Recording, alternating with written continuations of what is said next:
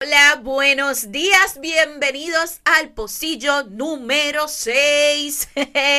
hoy es miércoles 5 de octubre y hoy vengo a hablar con ustedes de algo que me tiene realmente preocupada. Eh, miren, e, esto es más bien un chismecito personal, pero bueno. Eh, aprovecho la oportunidad de que estoy con ustedes todos los días y dije, vamos a hablar de esto. Eh, yo vivo realmente obsesionada con los documentales en diferentes plataformas, pero últimamente con los de Netflix. Entonces, ¿qué pasa? Tú ves uno y la plataforma te recomienda otro y te recomienda otro y cada vez son, son buenos y, y superan al anterior. Y eh, recientemente, ya habían pasado un tiempito, pero no había tenido la oportunidad de comentarlo con ustedes, vi el documental que se llama Wild Wild Country. Eh, si no lo han visto, búsquenlo.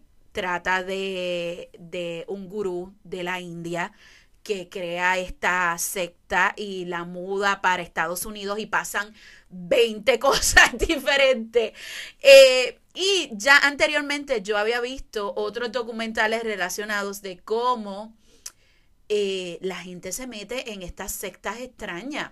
Entonces, ¿cómo lo digo sin que suene feito? Ay, no importa, esto es un pocillo, puedo soltarlo como sea. A veces yo digo, ¿cómo la gente puede ser tan bruta? ¿Cómo la gente no se dan cuenta que les están lavando el cerebro? Eh, y llegan incluso a poner en riesgo a su familia, a cometer actos delictivos, a hacer cosas que van en contra de su naturaleza por seguir a un líder.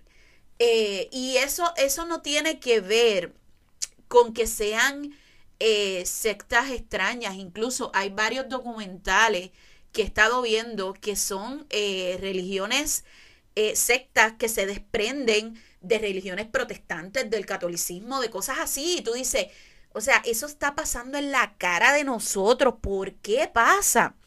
Entonces, eh, yo me puse a buscar un poquito sobre eso y entendí, o sea, en, en, la investigación vi que hay una táctica que se repite en, en cuanto a esta secta. ¿Y saben cuál es? el bombardeo excesivo de amor a personas que vienen con carencias afectivas.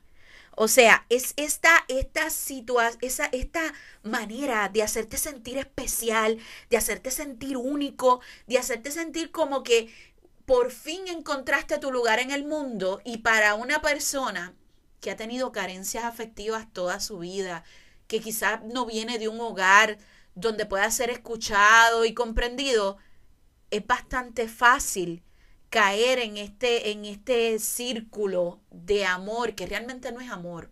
Este, a mí me, me vuela la cabeza pensar que esta gente eh, le hacen creer a las personas que son importantes, que realmente tienen un propósito divino, que son escogidos, 20 cosas más y lo que quieren es lograr eh, obtener algún beneficio de esas personas. Entonces, eh, lejos de criticar a esa gente por lo que pasó, yo quiero que hoy nosotros reflexionemos cómo, cómo las carencias afectivas te pueden llegar a tomar, a hacer tomar decisiones que te afecten. Cómo tus carencias afectivas pueden convertirte en una persona que seas altamente manipulable. Y no hablo solamente de una secta Hablo de cualquier persona que se aproveche del amor, del afecto que te está dando para controlarte. Eh, y no te voy a recomendar que te vayas a Netflix a, a, ver todos los documentales que hay, aunque si quieres recomendaciones, escríbeme que tengo un montón bonita.